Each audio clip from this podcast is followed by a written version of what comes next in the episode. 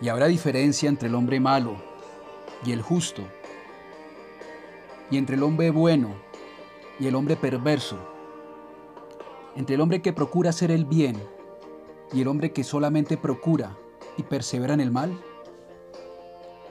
Dice la palabra de Dios en el libro de Malaquías capítulo 3, versículo 13 en adelante.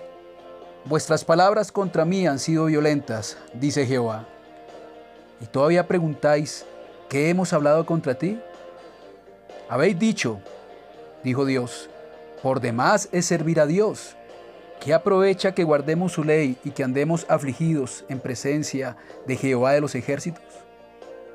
Hemos visto que los soberbios son felices, que los que hacen impiedad no solo prosperan, sino que tientan a Dios y no les pasa nada.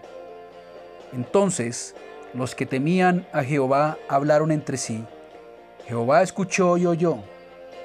Y fue escrito ante él un memorial de los que temen a Jehová y honran su nombre. Serán para mí especial tesoro, dice Jehová de los ejércitos.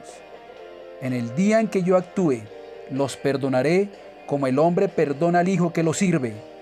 Entonces os volveréis y discerniréis la diferencia entre el justo y el malo, entre el que sirve a Dios y el que no le sirve.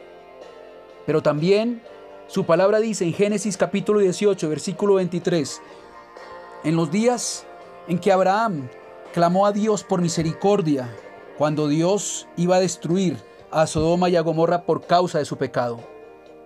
¿Destruirás también al justo con el impío? Le preguntó Abraham a Dios. Lejos de ti el hacer tal, que hagas morir al justo con el impío, y que sea el justo tratado como el impío. Nunca tal hagas. El juez de toda la tierra no ha de hacer lo que es justo. Claro que hay diferencia entre el hombre justo y el hombre malo. Claro que hay diferencia entre el perverso y el hombre que procura hacer el bien.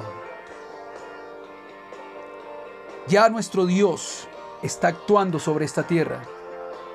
Y estamos viendo ya llegar sus juicios a este mundo. Un mundo lleno de tanta maldad. Un mundo lleno de perversidad y de hombres que no quieren nada con Dios. Pero ya les viene en breve su día. Y nuestro Señor Jesucristo pronto vendrá por su iglesia. Él no retarda su promesa, como algunos la tienen por tardanza. ¿Hemos nosotros de temer en algo? ¿Hemos nosotros de temer a alguien o a alguna situación? No. Porque Jehová es nuestra luz y nuestra salvación. ¿De quién temeremos? Jehová es la fortaleza de nuestra vida. ¿De quién hemos de atemorizarnos? Cuando se juntaron contra nosotros los malignos, nuestros angustiadores y nuestros enemigos, para comer nuestras carnes, ellos tropezaron y cayeron. Aunque un ejército acampe contra nosotros, no temerá nuestro corazón. Aunque contra nosotros se levante guerra, nosotros estaremos confiados en nuestro Señor y nuestro Dios, Jesucristo. Iglesia, nuestro Señor Jesús viene pronto por nosotros. No nos desanimemos. Sigamos fuerte en la fe. Mantengamos la fe en nuestro Señor Jesús y en su palabra, porque Él pronto ha de aparecer en las nubes para llevarnos con Él por la eternidad. Porque escrito está.